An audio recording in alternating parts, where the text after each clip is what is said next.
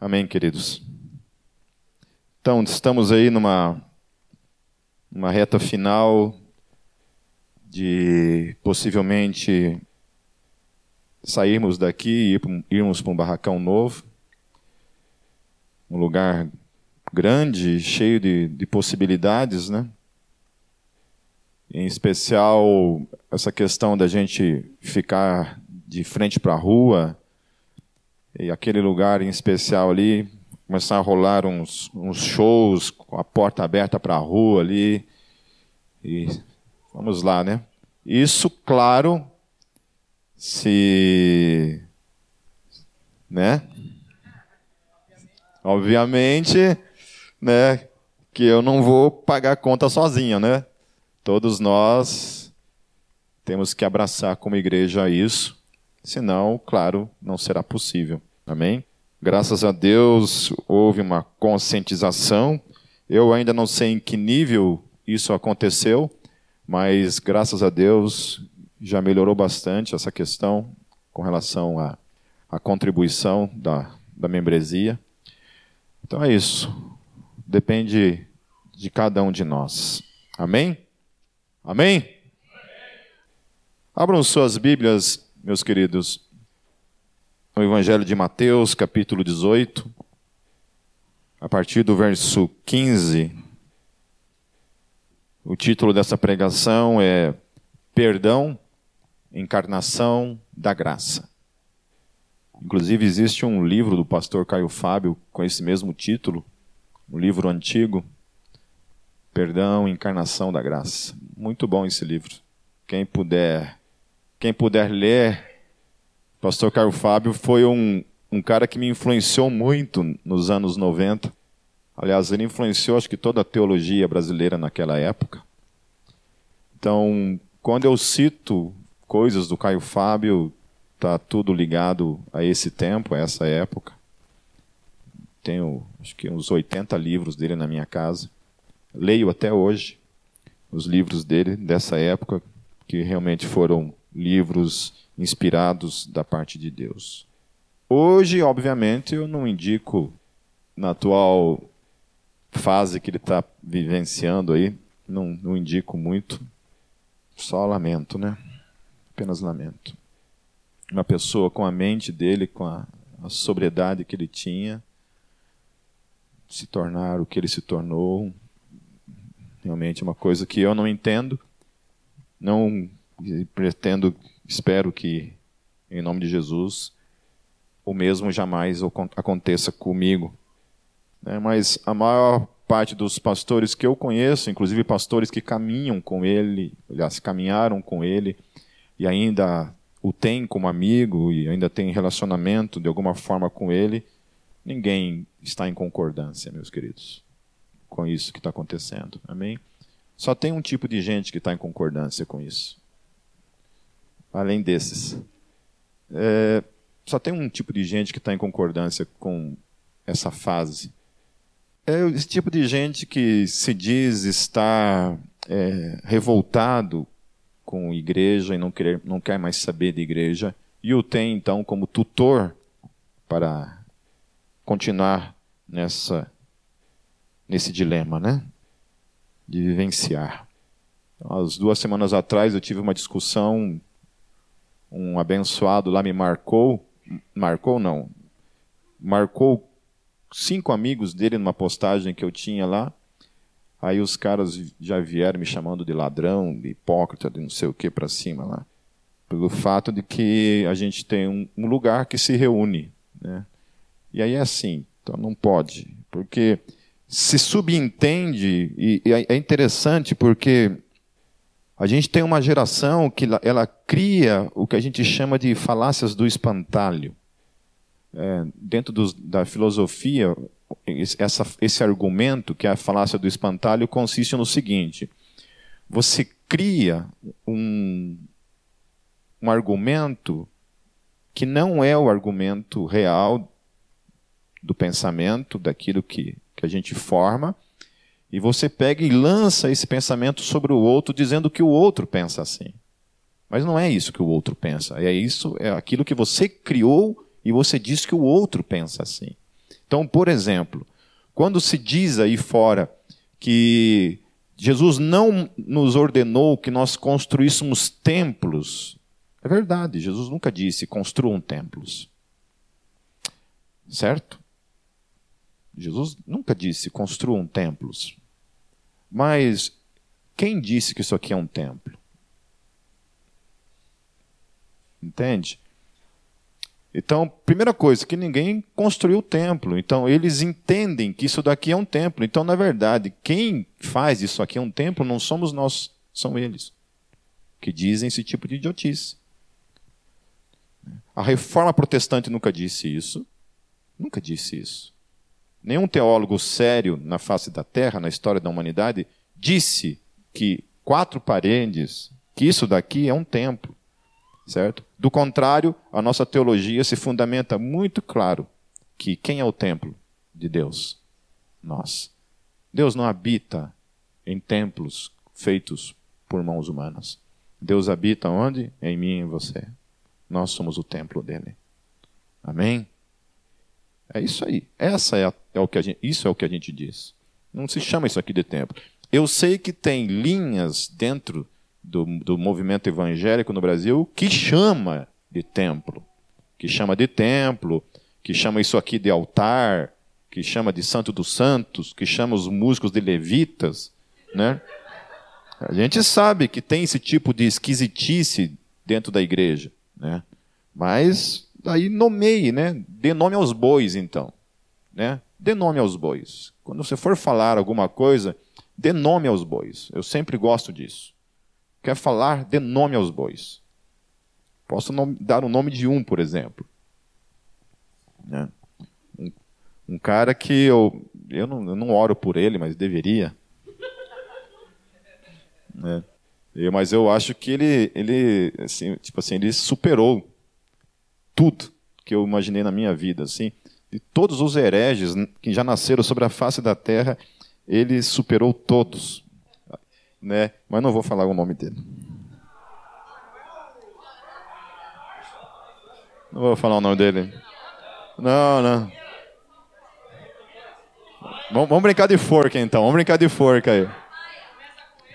Estão falando para eu não falar, estão falando para falar, mas não vou falar. Depois eu inbox eu mando para todo mundo aí, beleza? Não vou me comprometer porque vai, né? O assunto que eu quero tratar hoje é, perdão, encarnação da graça. Versículo 15 diz assim: Se o seu irmão pecar contra você, vá e a sós com ele, mostre-lhe o erro. Se ele o ouvir, você ganhou seu irmão. O que é interessante nesse primeiro versículo é quem pecou aqui? O irmão. Certo? Então o pecado vem de lá. Não é daqui para lá, mas é de lá para aqui. Então quem pecou foi o outro. É... Se é o outro que pecou, por que, que a gente sempre, ao lidar com uma situação de quando alguém peca contra a gente, quando alguém faz algo de mal com a gente, qual a nossa postura sempre? No mínimo. A primeira é não querer mais nenhum tipo de relacionamento. Vocês já ouviram alguém dizer assim: se pisar na bola comigo, só pisa uma vez. Nunca mais eu volto a confiar. Né? Então a gente, primeira coisa é isso, a gente corta qualquer tipo de relação. Nós não queremos mais contato com uma pessoa que peca contra a gente. E a segunda coisa que a gente pensa é que se alguém tem que ter algum tipo de atitude, é a pessoa para comigo, e não eu para com a pessoa. Ou seja, eu, pessoa me magoou, estou magoado, estou machucado com aquilo que aconteceu, então a minha postura natural é esperar. Se um belo dia tal pessoa quiser vir até a mim, ok. Mas o que é interessante nesse texto é que Jesus vem e quebra isso. O Evangelho vem e confronta essa atitude e ela diz assim: seguinte, é toda essa história aí, eu quero dizer para vocês uma coisa nova. Se vocês têm alguém que machucou vocês, alguém que fez algo contra você, alguém que magoou você, que pecou contra você, você vai até ela. Você vai até a pessoa. É o que Jesus está falando. Então, primeira coisa, você já tem que estar numa predisposição ao conserto. E não o contrário disso. Então, essa história, primeiramente, de que pisou comigo uma vez, nunca mais, já está sendo confrontado com essa realidade do Evangelho. O cristão não caminha assim. A primeira atitude do cristão sempre é disposição ao conserto. Seja qual for o erro, seja qual for o pecado que alguém cometa contra mim, a minha primeira disposição é ir até a pessoa. Ir para o conserto. Essa é a primeira disposição. Amém? Então, não é esperar, mas é já se predispor ao conserto. E o texto fala uma segunda coisa: que nessa questão você tem que ir sozinho. Isso significa o seguinte: eu vejo muita gente fazendo o contrário disso. Por exemplo, se alguém pisa na bola comigo, primeira coisa que eu faço, dentro da minha infantilidade, da minha falta de maturidade, é ir no Facebook e expor o infeliz para todo mundo ver. Não é isso que acontece? Ou não? Ou é só a minha timeline que aparece essas coisas do demônio? Hum? Fico tão indignado quando eu, eu, o pessoal faz de, de Facebook é, diário. Porque diário é uma coisa assim que você escreve, mas você guarda né, na tua casa. Assim. Você não, não dá nem para ser chamado de diário. Eu não sei o que, que é isso. É divã, sei lá, Muro das Lamentações. Né? É isso, cara. As coisas acontecem comigo ao invés de eu pegar e ir para Deus, ir para o meu secreto lá com Deus, né? Ou procurar essa atitude, não, a primeira coisa que eu faço é expor a pessoa para todo mundo, saber o que está acontecendo, certo? Eu sei que há situações que são, talvez até, entre aspas, necessárias, né? Não sei citar aqui alguma coisa, mas talvez até seja necessário. Mas o que Jesus está querendo dizer aqui é isso: que a primeira coisa é não expor a pessoa.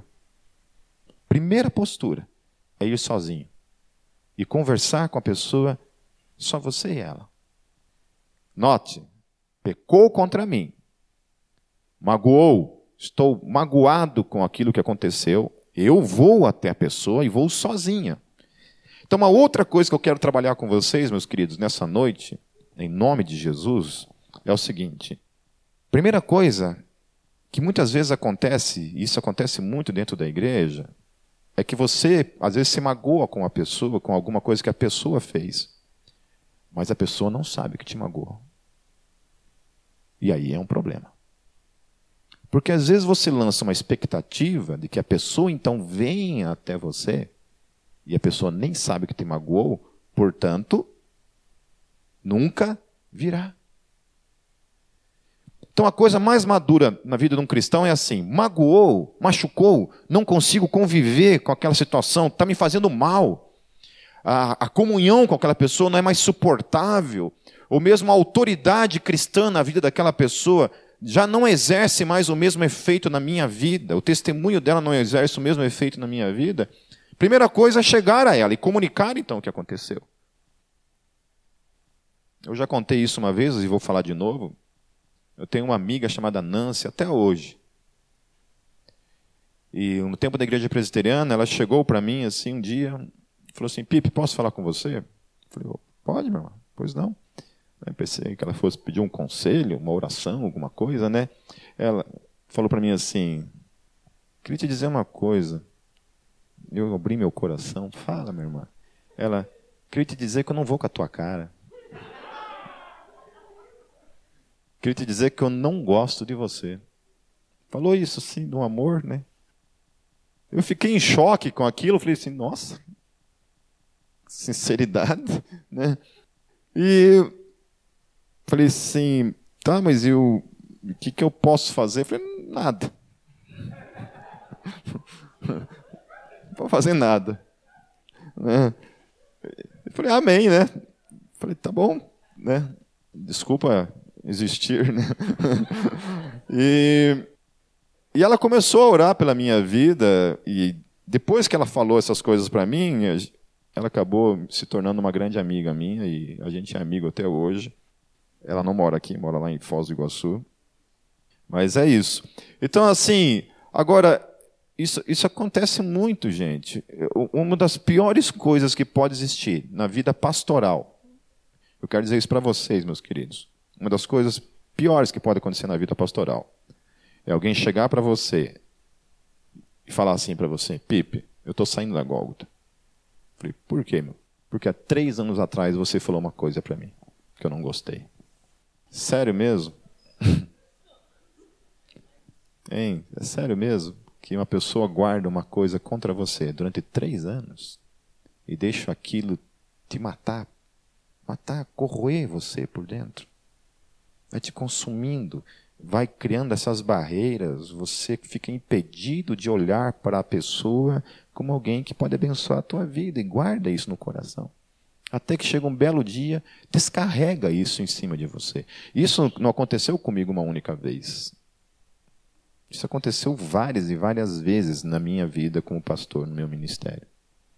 Eu sei que somente, não somente na minha vida, mas já aconteceu na vida de outras pessoas, sabe? Então, queridos, isso é muito desonesto, sabe? É muita falta de maturidade isso. Entende? Pode saber que se eu tenho alguma coisa contra cada um de vocês aqui, eu vou sentar e vou tratar isso. Na, na bênção mesmo, assim, sabe? Sem, sem pular com os dois pés no peito de ninguém. Chegar assim, querido, olha, você fez uma coisa que eu não gostei vamos resolver isso. Amém? E resolve. Ponto final. Né? Amém? Do que chegar daqui três anos, por favor, né? Entendeu? Não, e, e deixa eu falar uma coisa para vocês também. O que é interessante nessas coisas é que a pessoa acha que você está mentindo ainda, porque ela fala assim: Você lembra que há cinco anos atrás você fez um negócio para mim lá? Eu falei: O quê? Cinco anos atrás? Eu não lembro nem o que eu comi ontem, meu querido. Isso foi, foi um trauma em você, não em mim. Entende? Então, assim, se, se alguém fez uma coisa que me magoou, para falar bem a verdade, eu nem lembro. Porque se eu lembrasse, eu já estaria resolvendo com você. Então, no momento, ninguém aqui fez alguma coisa para mim que me magoou. Porque se eu tivesse feito, eu já teria conversado com você. Agora, nunca vai acontecer isso na minha vida. Eu chegar daqui três anos e falar, pô, cara, um dia lá você fez uma coisa que eu não gostei. Entende? Então, maturidade, meus queridos, é isso. A gente precisa aprender a, a caminhar como cristãos maduros e maturidade é isso é ter realmente maturidade para sentar com o irmão. Quando o irmão fez alguma coisa que você não gostou, senta e resolva. Amém? Senta e resolva. Vá até a pessoa, resolva. Dê essa oportunidade. Amém?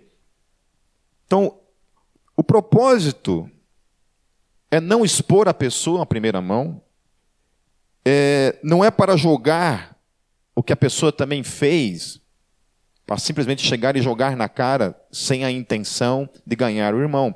Porque às vezes também a gente se reúne para resolver problemas e a única intenção é jogar o problema na cara do outro. Não no intento de você talvez pegar e levar o irmão ao arrependimento, levar o irmão à mudança de vida, mas simplesmente pela ação de pegar e vomitar em cima da pessoa aquilo que está aqui dentro. Não estou dizendo que não deve ser falado, porque o texto fala isso. A intenção do texto também é mostrar o erro do irmão, não é isso? Lá Jesus ó, fala assim: vá sós com ele, mostre-lhe o erro. Então é isso, tem que chegar e apontar: ó, querido, eu estou aqui para conversar com você sobre isso, ponto. Aponte o erro. Mas aponte o erro com o intento de levar o irmão ao arrependimento. Fazê-lo ouvir o que você está se propondo a dizer para ele. Amém? O propósito é mostrar-lhe o erro. É... além de mostrar o erro, o propósito final disso tudo é ganhar o irmão. Amém? Como a gente precisa aprender, em nome de Jesus, a não desistir do outro. É horrível quando alguém desiste de você. Quando alguém chega e fala para você que não acredita mais em você. Essa sensação de abandono, assim, de, de que você é um erro e eu não quero mais me relacionar com você. Isso jamais deveria existir no reino de Deus. Jamais deveria existir. Dentro da nossa proposta de ser um, de caminhar como igreja, como corpo de Cristo, nós jamais deveríamos ter isso como proposta na nossa vida, de desistir do outro. Amém? Jesus está falando isso. Olha, se o cara pecou contra você, ele te magoou, ele fez alguma coisa em você, vai até ele, vai sozinho lá, mostra para ele, seu irmão, você está errando nisso, você errou, você pecou contra mim, você fez isso, você falhou. Fale isso para ele, para ganhá-lo, em nome de Jesus. Amém? Não para perdê-lo de vez, que é o que acaba acontecendo muitas vezes. Aliás, eu acho que a maioria das vezes, na igreja, o que acontece é justamente o contrário. A gente perde as pessoas por não saber lidar com essas, esses atritos que acontecem com cada um de nós como parte do reino de Deus. Amém? No versículo 16, mas se ele não o ouvir, leve consigo mais um ou dois outros, de modo que qualquer acusação seja confirmada pelo depoimento de duas ou três testemunhas. Bom, aí é o seguinte: o teu irmão errou para com você, você foi lá atrás dele, falou do erro, e ele não se arrependeu, não quis ouvir você. É interessante isso, né? Porque, pô, acho que 99,9% de todos nós pararia por aí. Ó, Jesus já fiz a minha parte. Não é? Primeiro, duvido muito que os 99,9% iria até o cara. Mas já que Jesus mandou, então tá bom. Eu vou, mas vou só uma vez. Daí Jesus coloca a situação seguinte: não é suficiente somente ir uma vez. Ele fala, vai de novo. Só que agora leva mais dois ou três amigos. Não para dar porrada no cara. Mas para servir de testemunha. Para junto com você tentar convencer o cara a mudar de vida. Por isso é importante o quê? O reino. Por isso é importante a igreja. Por isso é importante os irmãos em Cristo. Para te ajudarem nisso. Quantas e quantas vezes na minha vida, no meu casamento, em situações em que eu e a Kátia não conseguimos chegar a um acordo. Não tinha como. Não tinha, era só discussão, um começava a falar, já começava a quebrar o pau. Né? Não tinha conversa que, que a gente fazia? Ligava para um casal de amigos. Queridos, senta com a gente aqui, nos ajude, porque a gente não consegue resolver. Não está conseguindo. Não tem jeito. A mulher está endemoniada. E eu não consigo, eu não consigo expulsar esse Exu que está nela. Né? É, e amém? Ninguém vai contar para ela, tá certo? Ela não está aqui hoje, então se chegar nos ouvidos dela, eu sei que foi, algum, foi alguma fofoqueira aí. Já estou até vendo.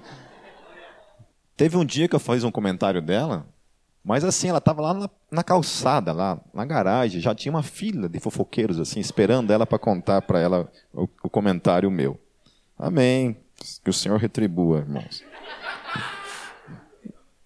Então, sentava às vezes com esse casal para ajudar-nos a resolver o problema. E amém resolvia e saía dali só love. Às vezes demorava um tempo, quebrava o pau de novo, precisava novamente passar por esse processo. Queridos, a pior coisa que tem é quando chega para mim casais que já já não tem mais nem o que fazer. É. Principalmente homem, homem tem um certo receio de procurar ajuda, né? Geralmente homens têm um problema com isso, as mulheres têm mais facilidade. Não é nem sem, às vezes não, às vezes é o contrário.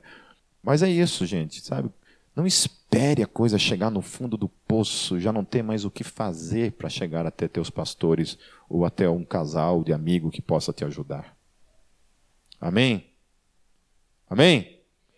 Não, não, não, reprima isso, solte isso, em nome de Jesus. Amém? É isso, isso. Sai, Satanás, vai, manda para fora o, bicho aí. Amém? Então ele fala isso para que a gente leve mais duas ou três testemunhas para tentar resolver a situação, alcançar o irmão para Cristo. E ele continua, no versículo 17: se ele se recusar a ouvi-los, conte à igreja. Amém? Aí sim você pode fazer a fofoca gospel, chamar a igreja inteira para resolver a coisa. Geralmente a gente faz o processo inverso. Primeiro a gente conta para todo mundo. Que desgraçado fez isso para mim comigo. Não é isso? Daí depois a gente chama duas ou três testemunhas, que é o pastor no caso, e mais dois presbíteros, cada um armado. Aí por último, quem sabe, isso nunca vai acontecer, é talvez ir conversar com o cara sozinho. Não é isso que acontece? Então Jesus está nos ensinando aqui o seguinte: que há três processos em que a gente tem que dispor para com o irmão que peca contra, contra nós. Primeira coisa, resolver sozinho. Segunda coisa, chamar dois ou três, duas ou três testemunhas. E por último, se o irmão realmente não quiser fazer, isso deve então ser levado para a comunidade. E aí ser julgado diante da comunidade. Nossa, que seriedade isso, né? Coisa séria isso. Na igreja da qual eu fiz parte, que é a igreja presbiteriana, Funciona, funciona dessa, dessa maneira mesmo a questão da disciplina. Né? Primeiro é a pessoa com a pessoa. O segundo processo, essa pessoa é levada então diante de um conselho para ser olhada. Se não houver arrependimento, é levado para a assembleia. Se a assembleia realmente diante disso não houver, aí sim esse cara é excluído da membresia, afastado da membresia. Amém? E aí Jesus ele fala uma coisa interessante nesse texto. Ele fala assim: se ele se recusar a ouvir, ainda diante dessa terceira situação, trate-o como pagão. O que, que é isso? Incrédulo. Essa pessoa não tem Deus na vida dela. Essa pessoa não tem Jesus como Senhor e Salvador da vida dela. Então, os três processos têm uma intenção: revelar se Cristo está presente ou não. Porque se Jesus não está presente, não tem por que essa pessoa estar. Não tem por que chamá-la de irmão. Não tem por que dar continuidade a um processo que, não, que é impossível. E aí, vocês lembram que domingo passado, qual era o pensamento que os fariseus tinham acerca dos publicanos? Que eles não tinham o quê? Direito ao arrependimento. Não era isso? Aí a hora que Jesus fala que ele tem que ser considerado como um pagão ou publicano. Aí sim se aplica essa, esse pensamento acerca do publicano. Esse cara não tem mais o que fazer. Os judeus pensavam que dos publicanos não tinha o que ser feito. Eles não tinham como arrepender-se. Aí Jesus usa esse pensamento que se tem acerca do publicano, aí sim, esse cara tem que ser considerado como um publicano. Alguém que não tem o propósito ao arrependimento. E aí, essa pessoa é tirada. E ele continua no versículo 18 dizendo assim: Digo-lhes a verdade, tudo que vocês ligarem na terra terá sido ligado no céu, e tudo que vocês desligarem na terra terá sido desligado no céu. Também lhes digo que se dois de vocês concordarem na terra, em qualquer assunto sobre o qual pedirem, isso lhes será feito por meu Pai que está nos céus. Pois onde se reunirem dois ou três em meu nome, ali eu estou no meio deles. Lembrando que Jesus está falando sobre o quê? Sobre perdão. Jesus está falando sobre julgar uma situação de atrito, de pecado que aconteceu entre um irmão e outro irmão. E aí sim, Jesus está dizendo isso: olha, Diante dessas três possibilidades, não houve conserto, então a igreja tem a autoridade de desligar da face da terra tal pessoa. Não matá-la, viu? Falei, essa, essa frase ficou estranha, né? Desligar da terra, deu a impressão que você podia matar o irmão, não é isso. Amém? Eu sei que vocês sentiram uma alegria no coração assim, mas não é isso. Desligar no sentido de desligar da comunhão. Amém? Isso. Amém? Então, é uma liberação que eu e você, em definitivo, damos para a pessoa. Olha, você está liberado. O perdão alcançou, está perdoado, mas nós estamos liberando você dessa tarefa de continuar vivendo uma coisa que não é realidade na tua vida. Amém? Amém? Mas você precisa liberar isso em nome de Jesus. Por exemplo, é, quando meu pai foi assassinado, é, eu lembro que no mesmo dia, na hora, sim, em que eu, ele estava ainda no lugar, a polícia estava ali em volta, e a hora que a polícia liberou para que a gente pudesse ver onde estava o corpo, a primeira coisa que eu fiz foi me ajoelhar no lado do corpo dele e orar. E falar: Deus, eu queria dizer, desejar que eu perdoo a pessoa que fez isso. E a justiça compete a ti, não compete a mim, não sou eu. Mas eu queria dizer que diante de, do meu coração, eu libero essa pessoa, todo o perdão do meu coração. Fiz isso, orei. Queridos, não teve um dia na minha vida em que eu pensei novamente na pessoa e desejar algum mal para a pessoa e que, que a pessoa queimasse no fogo do inferno. Meus tios, meu Deus, ficaram todo louco. Queria matar todo mundo. Queria matar, assim, por opção, assim, por, é, por eliminatória. Assim, né? é, por exemplo, vamos matar uns 10, vai que tem um no meio que é o culpado, entendeu? Ficaram tudo, tudo com sangue nos olhos, assim, e a gente falava assim, não, queridos, Vai trazer de volta? Não, então pronto, acabou. Não. Ainda se fosse trazer, a gente já não, já não, não liberaria, imagine isso, né? Então, é, liberar no coração o perdão é libertador, meu, meu querido. Sabe? É libertador isso. Então, o que Jesus também está ensinando para mim e para você é justamente isso. Se alguém erra para comigo, eu preciso percorrer esse caminho da, da reconciliação, nessas três etapas da reconciliação. E uma vez não alcançando a reconciliação, eu devo perdoar e liberar em nome de Jesus. Amém? Versículo 21. Então Pedro aproximou-se de Jesus e perguntou: Senhor, quantas vezes devo, deverei perdoar a meu irmão quando ele pecar contra mim? Até sete vezes, então, aí, tipo assim, é aquela velha coisa, né? Pedro ouve o que Jesus fala, ele fala, tá bom, tá bom, beleza, entendi esse negócio de perdão, né? Mas daí, até quantas vezes eu tenho que fazer esse processo na vida da pessoa? Hum? Você viu como Jesus só complica um pouquinho as coisas? Porque primeiro era ele que vem até a mim. E agora ele diz: não, vai até ele. E não vai só uma vez. Vai duas, vai, vai três. Daí Pedro fica meio confuso com isso. Falei, tá, mas e até quantas vezes isso? Até sete vezes? Né? Ou seja, sete vezes três, né? Porque sete vezes, se acontecer isso, você tem que fazer o processo sete vezes.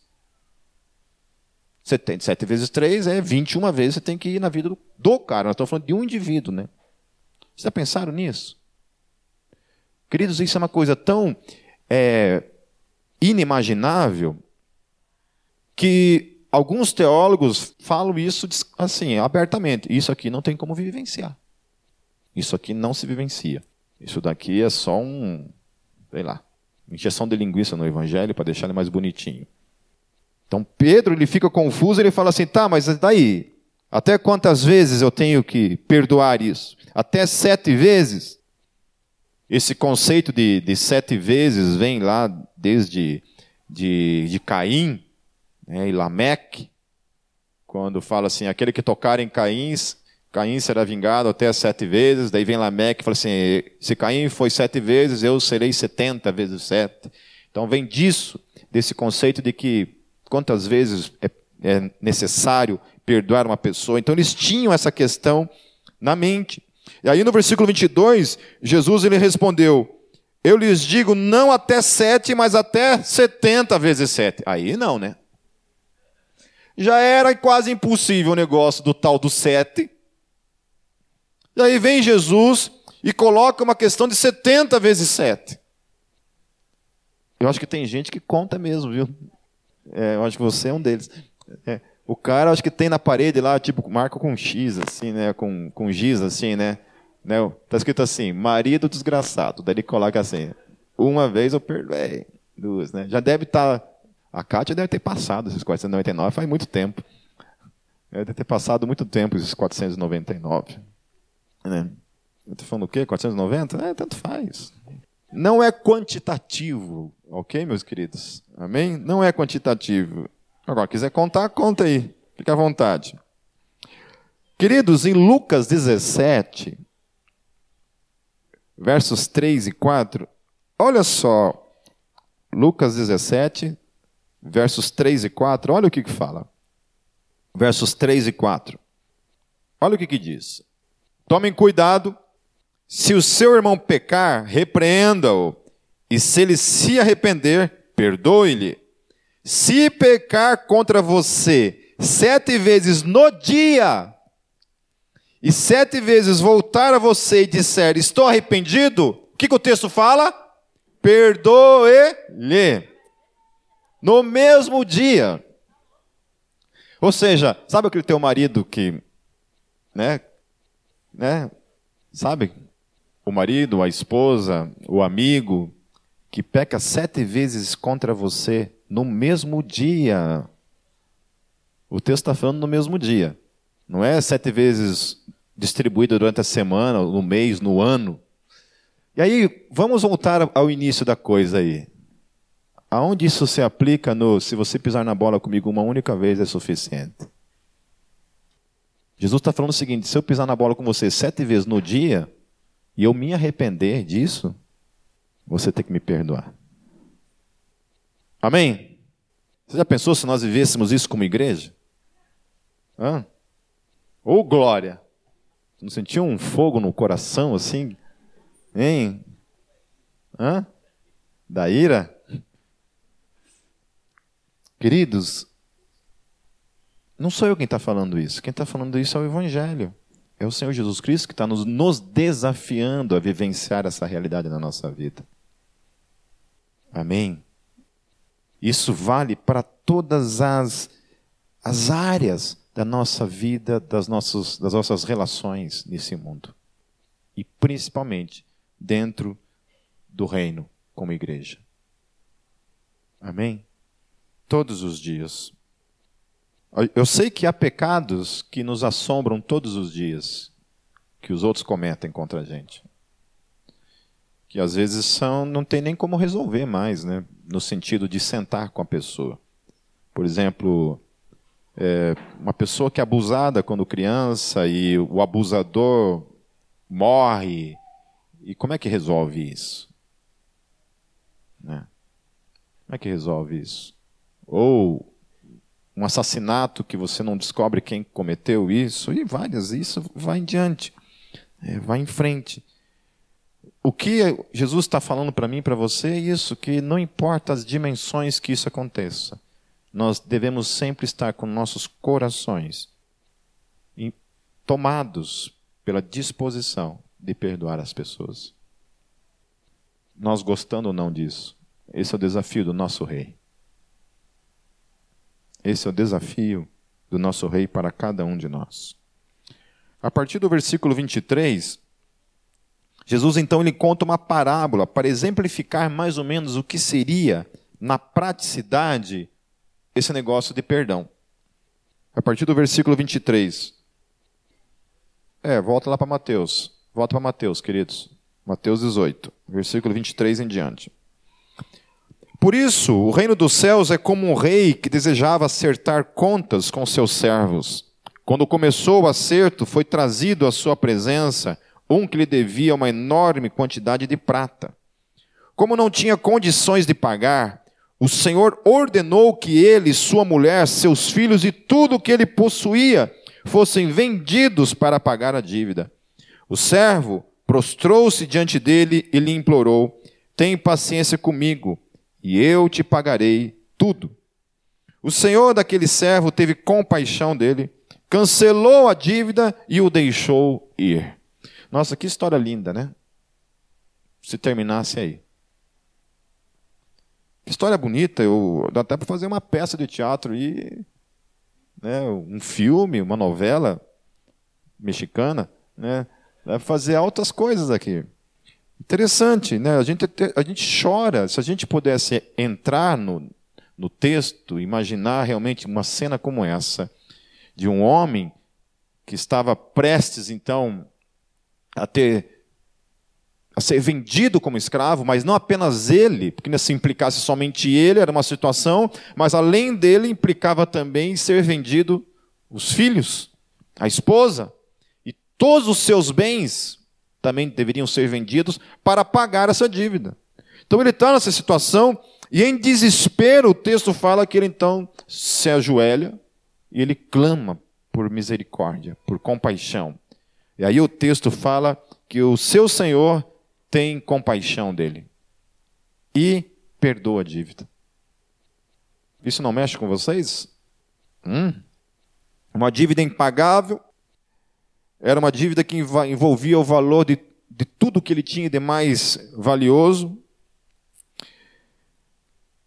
Mas a dívida dele, meus queridos, começa a ser paga por um simples gesto, que para muitas, muitos de nós isso é intransponível.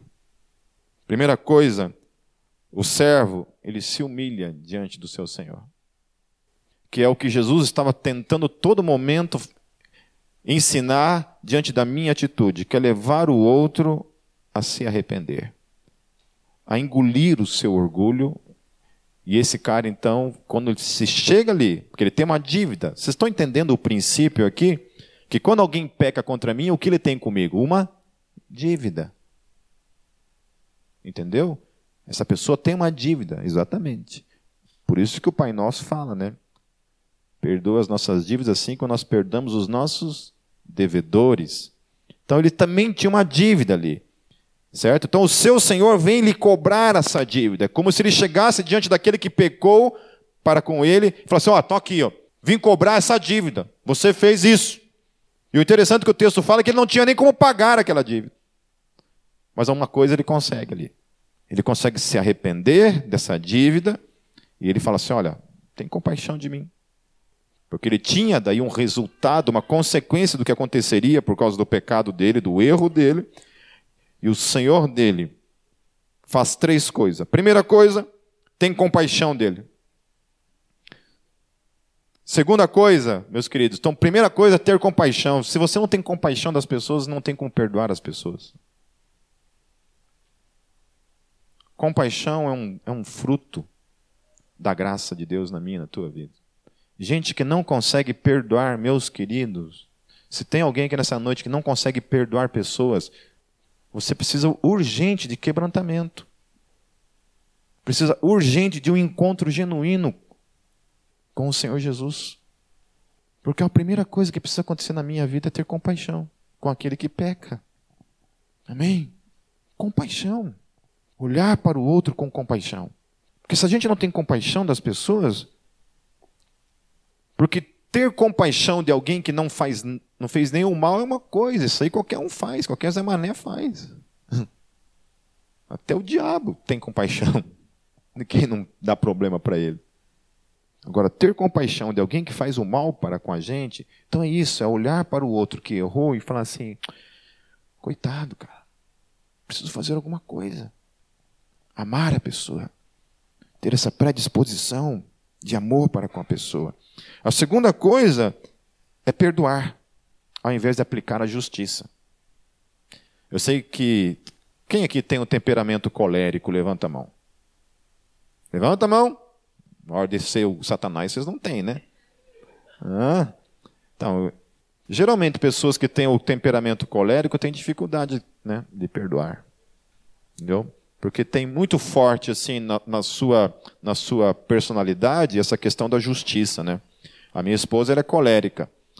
Então, assim, ela me perdoa, mas se ela pudesse decepar minha cabeça, ela faria isso com muito amor e alegria. Né?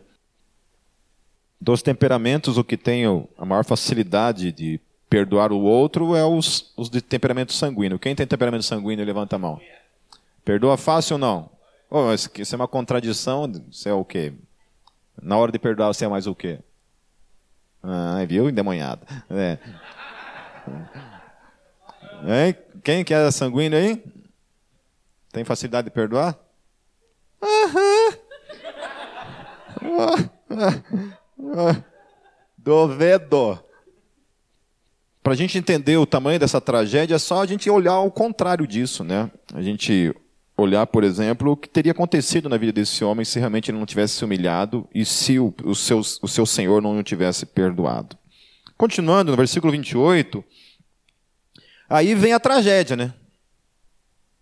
De alguém que não entendeu a graça. E aí vem a tragédia para mim e para você do porquê que nós precisamos olhar para a praticidade do Evangelho na nossa vida. Não como uma coisa teórica, mas uma coisa prática. Simplesmente prática. Porque esse cara acabou de ser salvo de uma situação que não tinha o que fazer. Ele ia ser vendido, sua esposa, seus filhos, todos os seus bens iam ser vendidos. E ele foi perdoado. Simplesmente livre de toda a sua dívida. Aí o que acontece? Acontece uma coisa que ninguém diria. E que eu e você achamos que não tem nada a ver comigo e com você. E a gente olha para isso e acha um absurdo. O texto diz assim, versículo 28. Mas quando aquele servo saiu, encontrou um de seus conservos que lhe devia cem denários. Agarrou-o e começou a sufocá-lo, dizendo: Pague-me o que me deve. Então o seu conservo caiu de joelhos e implorou-lhe: Tenha paciência comigo e eu lhe pagarei. Mas ele não quis. Antes saiu e mandou lançá-lo na prisão até que pagasse a dívida. Oh, glória! Note que a situação é a mesma. Havia uma dívida. E 100 denários era uma coisa pagável. Havia uma possibilidade de ser pago essa dívida, de ser paga. Segunda coisa que o texto fala é que assim como ele se humilhou, clamando por misericórdia, aquele cara também se arrepende da sua situação, querido, se arrepende da sua situação, procura misericórdia diante do seu Senhor, o texto fala, mas ao invés de compaixão, perdão, libertação da situação para com aquele que ele devia, ele recebe justamente aquilo que o, o cara havia recebido, só que recebe ao contrário. O que Jesus está ensinando para mim e para você é o seguinte: quando eu e você não temos compaixão das pessoas, quando nós não perdoamos as pessoas, nós estamos fazendo exatamente a mesma coisa que esse cara fez. Exatamente. Quando nós dizemos, pisou comigo uma vez, nunca mais. A gente repete essas chavões, essas frases da carne, né? A gente prossegue nesse ciclo de uma mente que não encontrou Cristo na sua vida. Não, eu não perdoo. Pô, mas Deus perdoou você em Cristo Jesus. Tá, o problema é dele ter perdoado, mas eu comigo é faca na caveira. Não perdoo e ponto final. Então a gente tem aqui, meus queridos, que isso tem que ser aplicado sete vezes no mesmo dia, se for necessário. Já falei que isso não é quantitativo, não é que você vai ficar fazendo marca na parede lá de quantas vezes já pisou na bola.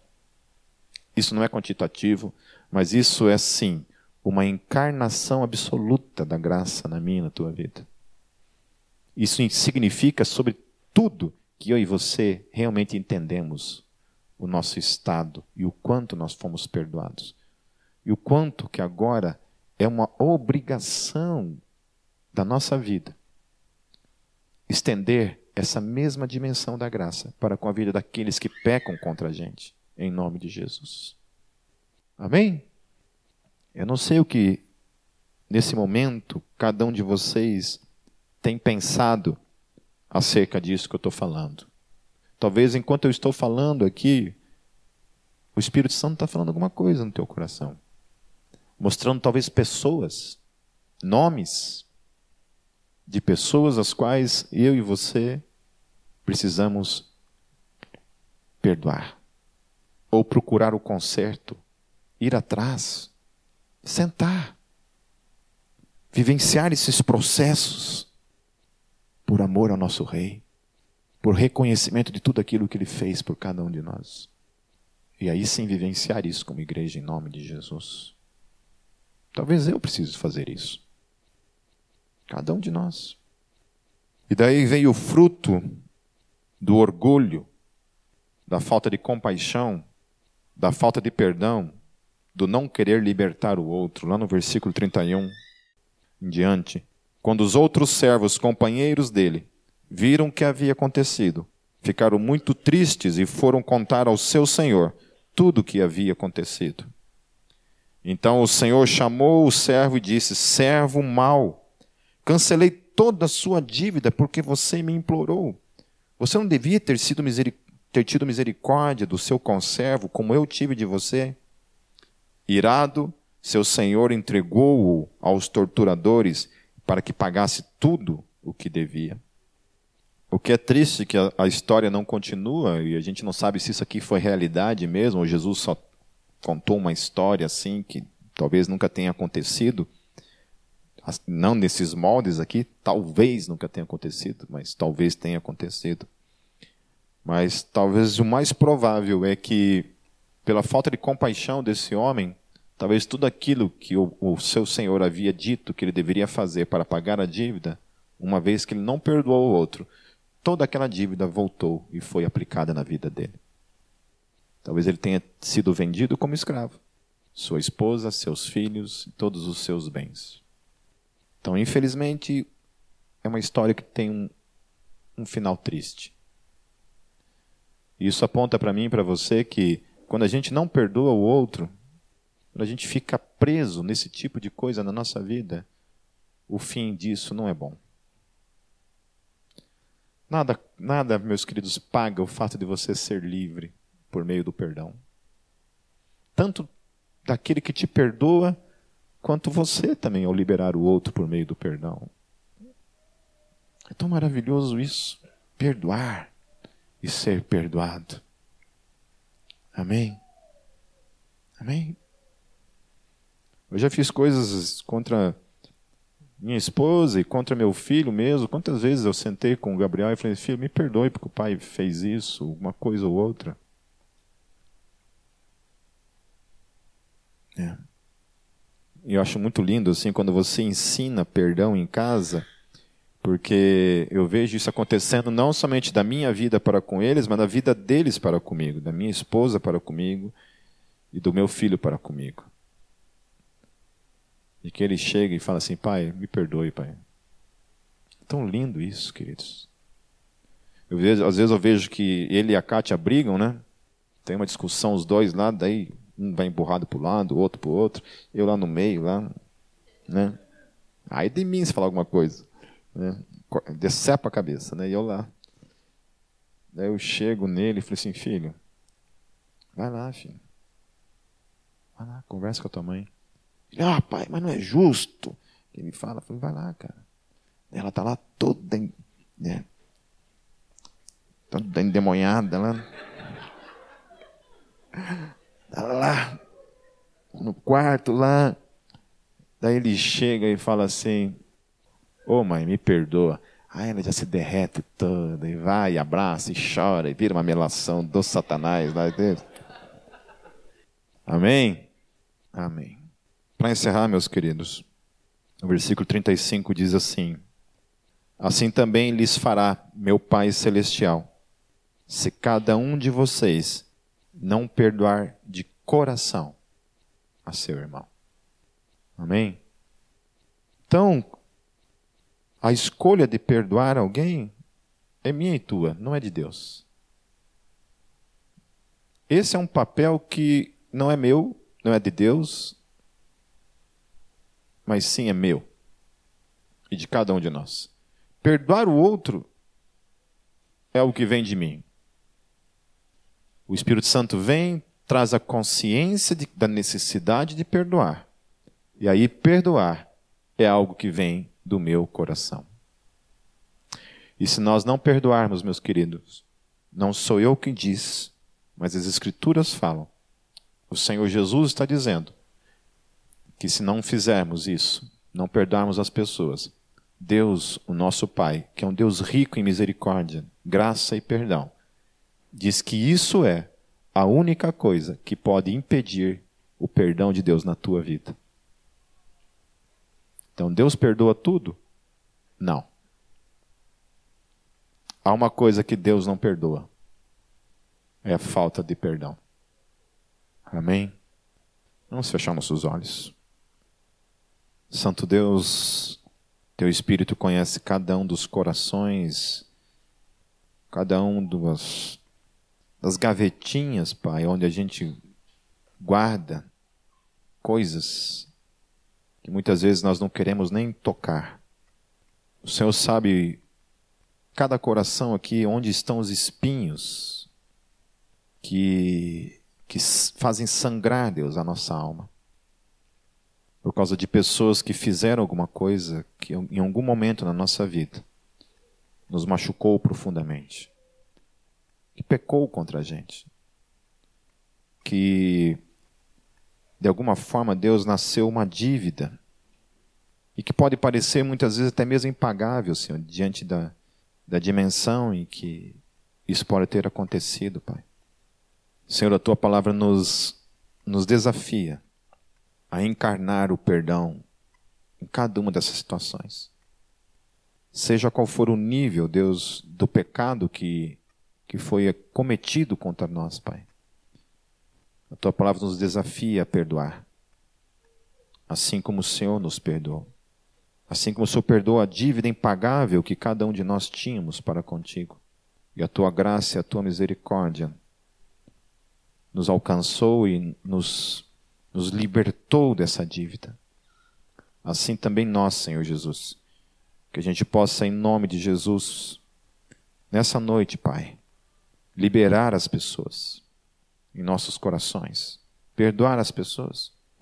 Para aqueles que podemos ter, de alguma forma, algum tipo de acesso, Senhor, que a gente possa ir até, procurar a reconciliação, Deus, derrubar, Deus, as barreiras, que muitas vezes, Senhor Jesus, a nossa falta de compaixão constrói, ergue. Deus nos ensina a viver como igreja.